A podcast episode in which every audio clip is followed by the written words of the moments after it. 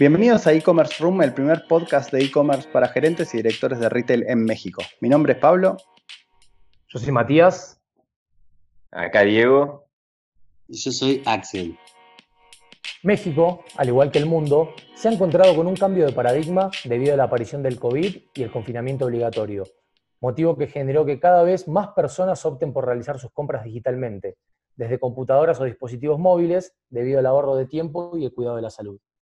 CPG o consumo masivo es una de las industrias que enfrenta el mayor desafío en este momento para el e-commerce, no solamente por la creciente demanda y récord de ventas, lo que adelantó movimientos que se esperaban para entre tres o cuatro años, sino que además exige a los equipos de las empresas a reestructurarse tanto hacia adentro como de cara a sus clientes y sobre todo a los clientes de sus clientes. Si bien hay claros indicadores de que la tendencia creció exponencialmente, entendemos que muchas de estas compañías todavía están explorando el camino más eficiente para implementar los procesos correctos. Ya en tema, los vamos a dejar en manos de Axel, quien compartirá información relevante de la industria para meternos cada vez más en estos increíbles episodios. Muchas gracias. Bueno, de consumo masivo tengo mucha, pero muchísima información para brindarles a la audiencia. Pero bueno, vamos a empezar de a poco para no marearles y contarles que en Estados Unidos, hasta el 2009, las ventas online de la categoría representaban un 5,6% del total de las ventas minoristas del país y hoy, 11 años después, en febrero, habíamos alcanzado un 16% en Estados Unidos y durante marzo y abril el porcentaje se disparó al 27%. Obviamente ya sabemos que eh, la pandemia fue el gran actor que produjo esta situación, pero verdaderamente esto es lo que está ocurriendo con esta categoría en Estados Unidos. En México, en esta industria, se ubica actualmente como el país que más sumó compradores online, registrando un crecimiento de un 500% en su penetración del canal de comercio electrónico, de acuerdo a lo que expuso Kantar Wall Panel. Y debido bueno, al confinamiento social, eh, las tiendas mobile claramente tuvieron una alta performance. Es el canal más favorecido, donde se registra un crecimiento de un 350 veces mayor de descargas de apps en smartphone, ¿sí? Eh, apps por supuesto de tiendas de supermercados o, de las last miler, y sabemos que dos de cada tres compras son a través de estos dispositivos móviles, estas aplicaciones registraron un crecimiento de sus ventas de un 50% de acuerdo a los datos que nos arroja AppsFlyer.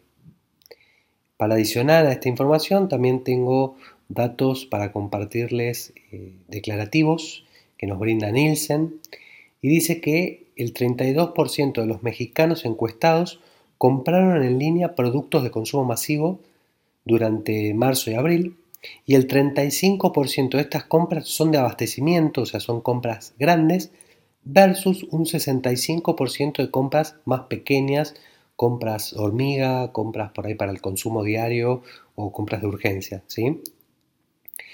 En proporción, bueno, las categorías relacionadas a CPG durante el hot sale, que recordemos que fue durante el 22 de mayo y 1 de junio, en Mercado Libre tuvieron un ticket promedio de 250 pesos y se realizaron más de 100 compras por minuto.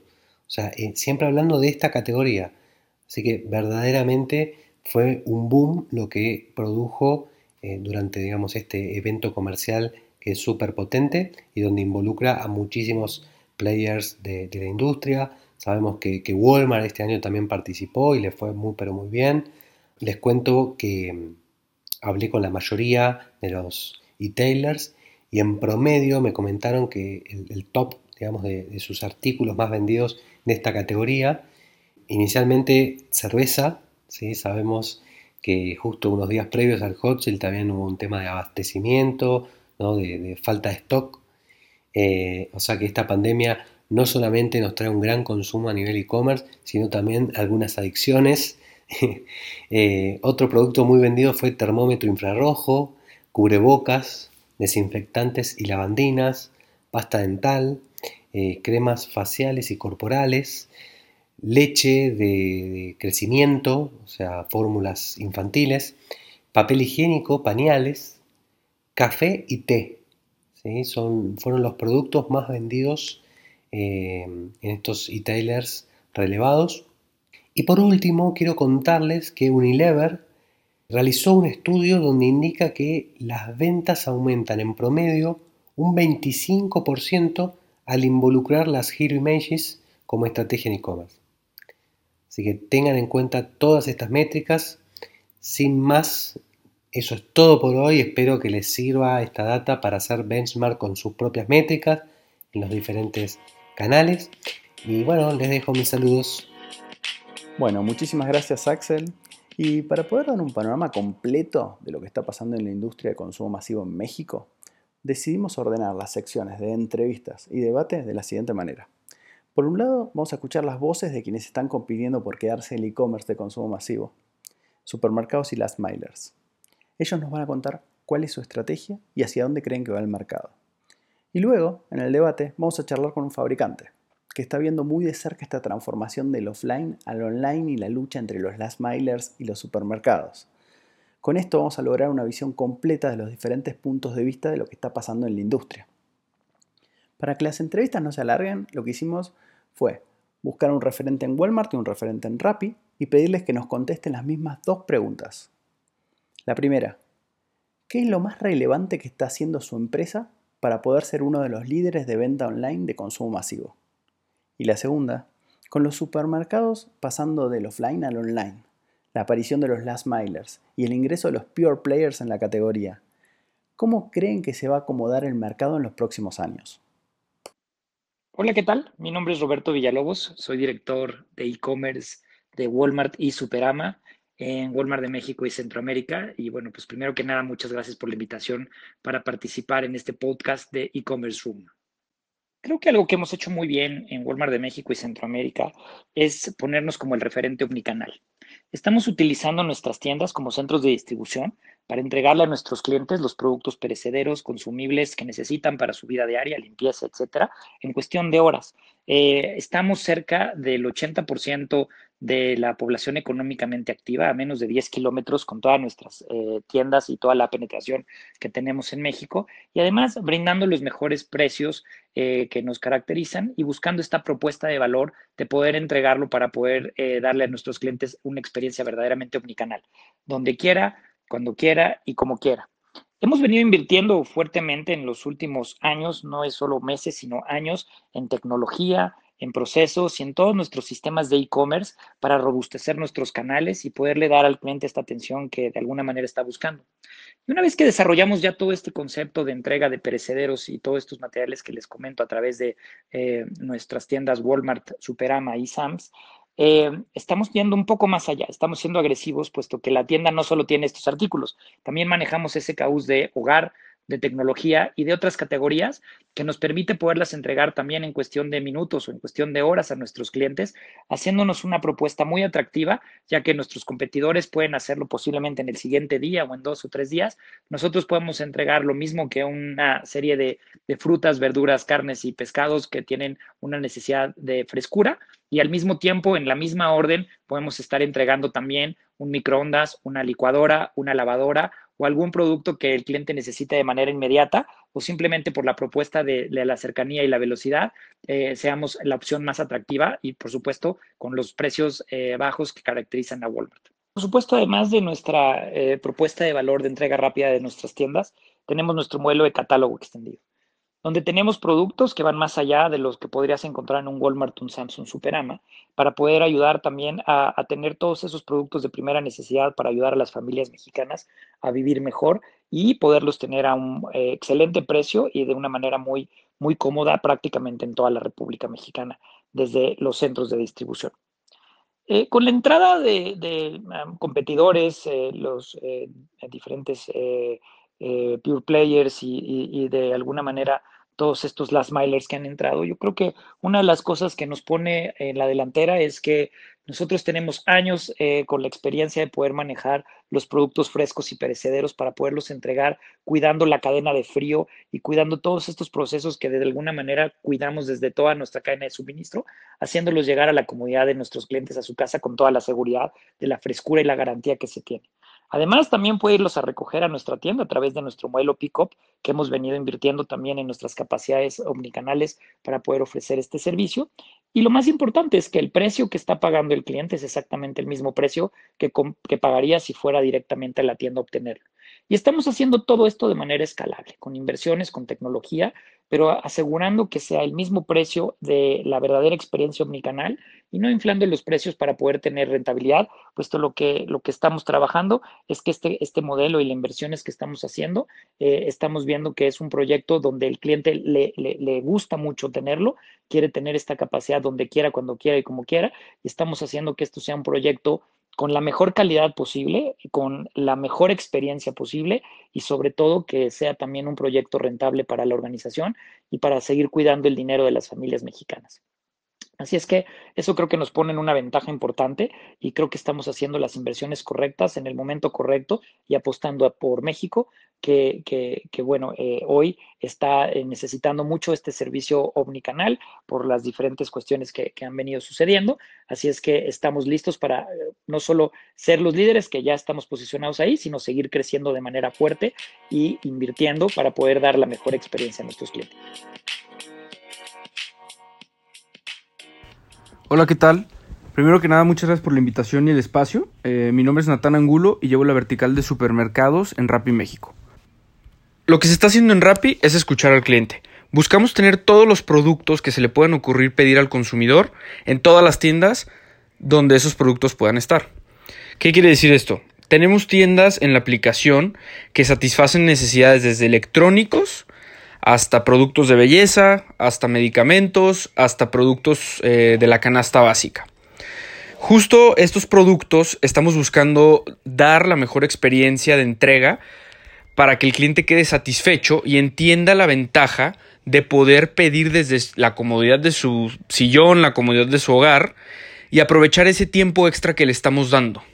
Para nosotros siempre ha sido sumamente importante el servicio que le estamos dando a nuestros clientes porque sabemos que los clientes van a regresar cuando les estamos dando verdaderamente un servicio bueno, un servicio con el que se sienten satisfechos y se sienten bien atendidos. Respondiendo a la pregunta sobre el panorama de ventas online entre las milers y supermercados, creo que va a tener distintos eh, matices a futuro. Eh, la parte importante es que este canal está tomando mucha relevancia eh, en la industria los avances que se pensaban en términos tecnológicos y de delivery iban a tomar 3-4 años, aceleraron a 3-4 meses por el contexto de COVID-19, que es una parte muy positiva para el canal, para el canal mismo, ¿no? Eh, sabemos que ahora va a tener mucha más importancia, mucho más peso para todas las tiendas que quieren que sus productos lleguen a sus consumidores, eh, tomando en cuenta esta nueva realidad. Pero la parte importante es el consumidor. El consumidor va a tener muchas más opciones de las que tiene hoy en día. Esas opciones van a estar constantemente compitiendo eh, por ganar clientes, por ganarse ese consumidor o ese cliente, ofreciendo una propuesta de valor que sea muy diferenciada de la competencia, tratando de dar un servicio excepcional.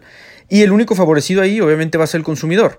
También va a alterar, o pienso yo que va a alterar de manera importante eh, los trend lines de productos y tipos de productos que se consumen, porque sabemos que el consumidor eh, joven, el consumidor que eh, digamos, utiliza más este tipo de productos, es un consumidor mucho más educado en términos de precio, en términos de producto y también es mucho más consciente. ¿Qué quiere decir eso? Que también los productos que venden van a cambiar, que quiere decir que la industria masiva va a tener que adaptarse, va a tener que sacar productos nuevos, eh, pero haciendo un poquito el resumen, Creo que va a haber muchas más opciones, creo que hay pocos supermercados que verdaderamente pueden apostarle a la tecnología y al build-up de la infraestructura que requiere este last mile y creo que los last milers también se van a volver bastante más poderosos en el sentido de eh, esos años que llevan de ventaja en todo el tema operacional, en todo el tema del servicio al cliente. Bueno, y siguiendo un poco con el capítulo, después de haber escuchado las entrevistas a, referentes del de, e-retail y, las milers. Eh, estamos acá con un invitado de lujo, que es Rodrigo Massa, el VP de Omnicanalidad de e-commerce del Grupo Modelo. Muchísimas gracias, Rodrigo, por sumarte en este capítulo. Eh, la verdad es que tenemos muchas ganas de contar con tu palabra. Gracias a ustedes por invitarme. Feliz de estar aquí.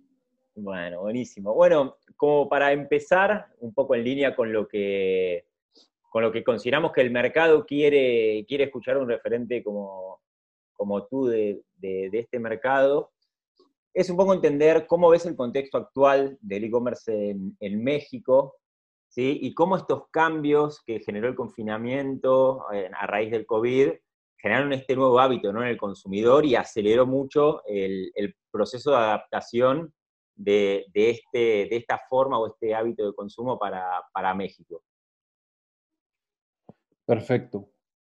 Pues mira, lo que nosotros eh, venimos viendo desde años atrás es que había ciertas limitantes al crecimiento del e-commerce, tanto en el frente de, herramientas, ¿no? pensando en términos de penetración digital, eh, penetración bancaria, ¿no? siendo el, el, constraint más, más eh, difícil de, de sortear. Y también eh, en el frente de mindset, ¿no? O sea, sobre todo en un tema de confianza, ¿no? Yo creo que en, Latinoamérica, México no es la excepción, había mucha desconfianza eh, respecto al canal, respecto a compartir datos, respecto a compartir mi tarjeta de crédito. Y, y bueno, lo que me parece que, que esta situación de la pandemia ha acelerado es pues ha, quitado ciertas barreras, ¿no? O sea, hoy la gente no puede salir de casa y tiene que, tomar un riesgo, ¿no? O al menos un riesgo que, que ellos ven, ¿no? Eh, creo que la, la expectativa que, tengo yo, que tiene mucha gente eh, involucrada con el canal, es que pasando esta crisis, mucha de esa gente que probó el e-commerce y que al final vio que, ese riesgo era un riesgo percibido, no un riesgo real, y que esta manera de transaccionar le agrega valor y le resuelve problemas, eh, mi expectativa sería que muchos de ellos se mantengan comprando en, el canal y no regresen, digamos, a sus, a sus viejos hábitos, o al menos no al 100%, ¿no? O sea, siempre habrá ciertas eh, necesidades que requieran de ir físicamente a una tienda, pero para todo lo demás me parece que el e-commerce eh, pues va a tener un nuevo orden de magnitud eh, pasada esta crisis. Bien, sí, totalmente de acuerdo. De hecho, como, como hemos mencionado en, la introducción, siete de cada diez nuevos compradores dicen que van a volver a comprar en e-commerce, eh, con lo cual, bueno, a nivel, a nivel dato es súper relevante para, para México, junto con esto que, platicas, ¿no? De la adopción y, la confianza en poner la tarjeta de crédito dentro de cualquiera de los canales. Todos los canales crecieron en, esa, en ese punto. Entonces, súper interesante ese, ese punto. Em, Totalmente, perdón, ¿eh? Aquí Axel, hola Massa, ¿cómo estás? Hola Danilo. Este, a ver, básicamente opino exactamente igual. Eh, es eh, viendo un poco los resultados, ¿no? Eh, el crecimiento exponencial que está teniendo la categoría de consumo masivo en todos los canales digitales. Y, particularmente, eh, yo hablo de lo personal, estoy haciendo muchísimas más compras que antes, eh, con tickets muchísimos más altos. ¿Vos estás haciendo compras este, también, Masa? Sí, la verdad es que yo, digamos, no adopté el canal por el COVID, pero definitivamente digamos, se aceleró mi, consumo, ¿no? Estoy pidiendo eh, más cosas, estoy pidiendo en más plataformas, estoy pidiendo con más frecuencia y, bueno, como tú, me imagino que mucha gente eh, e, estamos eh, adaptándonos y también calibrando, ¿no? Estos nuevos, nuevos hábitos que, que agregan valor, pero pues que también tenemos que terminar por entender muy bien, ¿no? Totalmente. Y, a ver, ¿y cómo es tu experiencia en, estos días haciendo, desde el lado, ¿no? Desde el consumidor, haciendo compras online? La verdad es que mi experiencia ha sido muy buena, ¿no? O sea, yo creo que, y bueno, ahí voy a mezclar un poco mi respuesta, ¿no? Entre consumidor y también eh, mi perspectiva del otro lado. Perdón si es trampa, pero... Eh, o sea, yo lo que creo es que la oferta hoy es más extensa, ¿no? Y eso como consumidor te permite también atender diferentes necesidades en diferentes plataformas, ¿no? Si yo, quiero cerveza para consumo inmediato, ¿no? Porque se me acabó y quiero una cerveza para cenar o ver una película con mi esposa. Eh, pues voy a ir a ciertas plataformas y no a otras, ¿no? Si voy a hacer la despensa de la semana, pues voy a, voy a obviar la plataforma en la que pedí la cerveza ya en la noche para ir a una plataforma que tenga un catálogo más amplio, a pesar de que el, modelo de entrega sea distinto. Ahora, en todos los modelos mi experiencia ha sido buena. ¿no? Creo que la evolución que ha tenido la tecnología en los últimos años ha sido brutal. ¿no? Y creo que desde la navegación en las plataformas, la búsqueda de los productos que yo, que yo necesito, la comparación entre assortment y precio ¿no? de, de, diferentes players, se ha facilitado muchísimo. Entonces, al, momento de comprar, eh, la experiencia es buena y al momento de recibir, ¿no? O sea, también mi experiencia en general ha sido buena, incluso cuando los tiempos de entrega no se han eh, cumplido, he tenido visibilidad por parte de, de los eh, vendedores de, oye, sabes que tuvimos un problema y no vamos a llegar hoy, llegaremos en dos días y te compensaremos de, de determinada manera y creo que esa esa comunicación es fundamental para seguir construyendo la confianza del consumidor en que el e-commerce eh, es, es, un canal eh, que, que, me va a cumplir, ¿no? que va a cumplir con cualquiera que sea la promesa de valor que me hayan hecho. Totalmente de acuerdo. Totalmente de acuerdo. La verdad es que está buenísimo, además, un punto ahí que, que habla de esta evolución del e-commerce, ¿no? Cómo mencionás momentos de consumo, que eso es una práctica muy habitual en el, offline, ¿no? De hablar de compras de abastecimiento, compras ocasionales. Eh, entonces, ya puede hacer eh, un vocabulario mucho más integral dentro de la compañía y, la visión ya desde consumidor o desde la empresa, digamos que ahí nos hiciste una trampa y, platicaste desde los dos puntos, se vuelve súper interesante por eso, porque ya hay una conexión entre lo que históricamente la empresa miraba o cómo planificaba y cómo se empieza a planificar ahora en términos digital. Em, y un poco, digamos, teniendo en cuenta esta línea y hablando de los canales, em, ¿en qué canales hoy está compitiendo em, Grupo Modelo? Nosotros eh, tenemos los canales propios, ¿no? o sea, plataformas que nosotros desarrollamos internamente al 100% y tenemos eh, los canales de socios, ¿no? Y a eso le llamamos nuestro negocio de retail y ese negocio se, se, divide de acuerdo a los diferentes modelos que existen, ¿no? Entonces tenemos el modelo de multichannel, ¿no? En donde trabajamos muy de cerca con, con socios como Walmart.com, Chedraui. Eh, tenemos el modelo de PurePlay, en donde Amazon, Mercado Libre eh, son, son los, los players más, más establecidos. Están haciendo nuevos players interesantes también, con los que estamos arrancando eh, relaciones. Y eh, bueno, los las milers o, o couriers, ¿no? como un Rappi, un Corner Shop, que también han, han sido un driver del crecimiento súper importante y con los que tenemos una relación muy, muy cercana. ¿no? Entonces, digamos, tenemos esas dos eh, divisiones, lo que es propio y lo que es de terceros, y entre los terceros los segmentamos en el, en el modelo operativo. Ok, buenísimo. Y, si tuvieses que ponderar, eh, ¿cómo ordenarías eh, el peso de cada uno de estos terceros o propios si tuvieses que unificarlo? Decirle a alguien, bueno, grupo modelo o masa desde su propia perspectiva, planificaría o dispondría este mix de canales. Pondría en primer lugar este, en segundo, en tercero, cuarto y quinto lugar, a, libre opinión, digamos, sin, sin ningún dato ni, nada que, que, no podamos platicar. claro. Eh, Mira, para nosotros esa decisión no, se hace a partir de canales, se hace a partir de misiones de compra. ¿no? Entonces nosotros eh, dedicamos mucho tiempo a entender eh, cuáles son esas misiones y qué peso tienen en la vida de nuestros consumidores. ¿No? Entonces, ahorita hablaste, ¿no? La, misión del reabastecimiento, ¿no?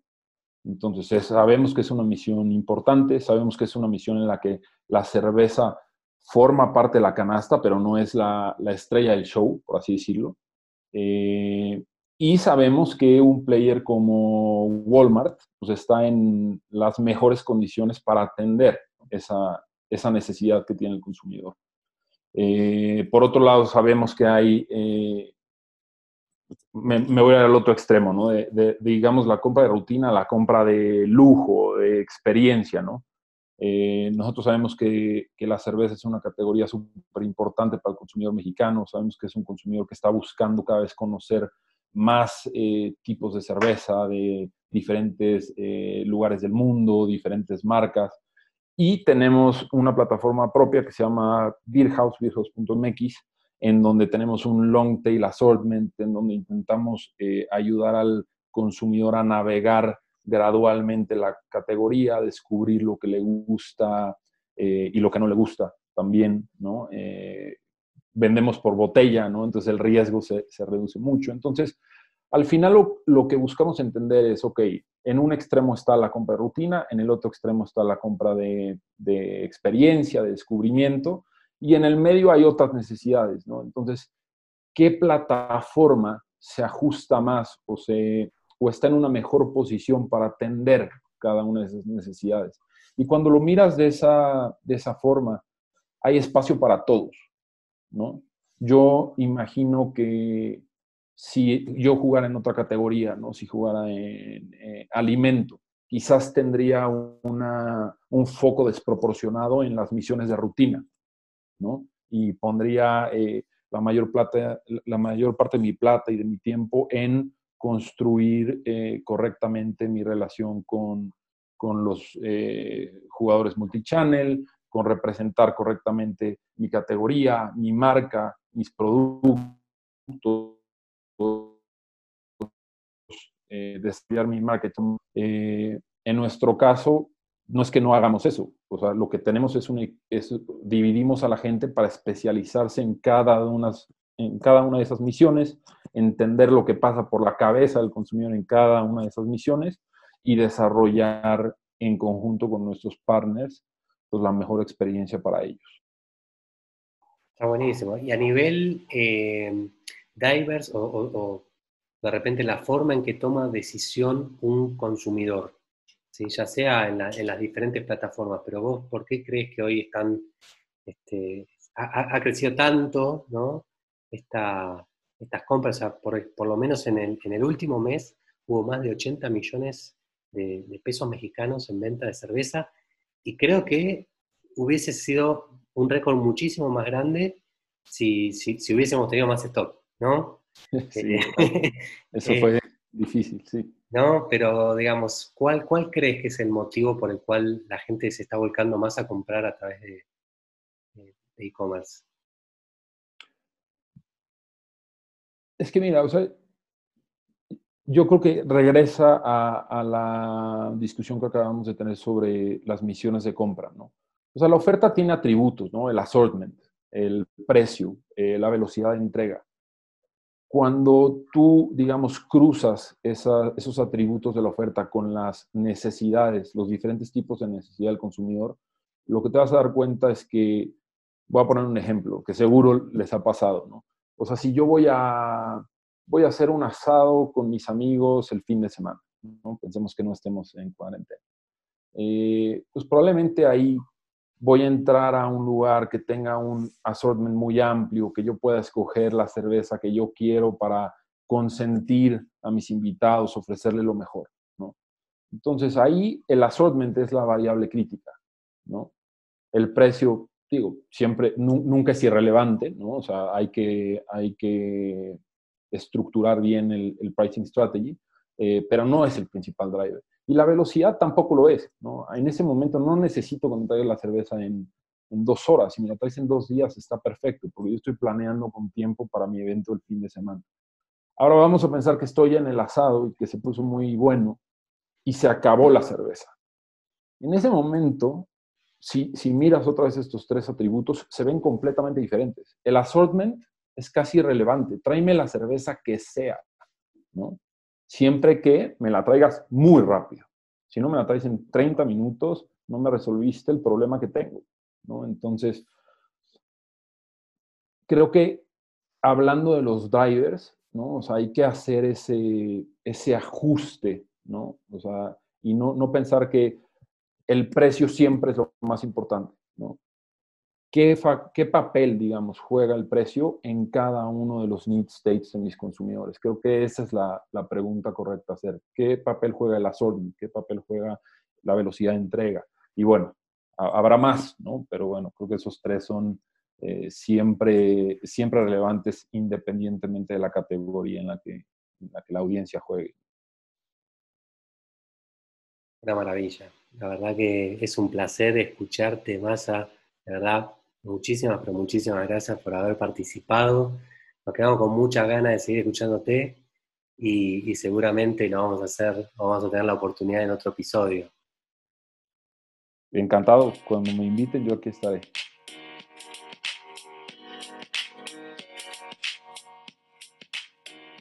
Bueno, y ahora, como nos tenemos acostumbrados, en esta última sección de cada episodio les vamos a compartir los master tips relacionados a, la industria de CPG. Eh, bueno, después de todas las buenas prácticas y la opinión de los expertos que tuvimos en el capítulo de hoy, eh, nuestro foco va a estar principalmente en cuatro puntos. ¿sí? En primer lugar, la importancia de tener bien definida una estrategia tener en claro cuáles son los objetivos que vamos a buscar por estar compitiendo dentro del canal. Tengamos en cuenta que no es lo mismo vender un producto, por ejemplo, un shampoo, que vender un celular, con lo cual eso ya marca una diferencia abismal entre lo que va a ser la estrategia para una empresa que está dentro del consumo masivo y lo que es la estrategia para una empresa que compite en otra categoría donde el modelo de negocio es diferente.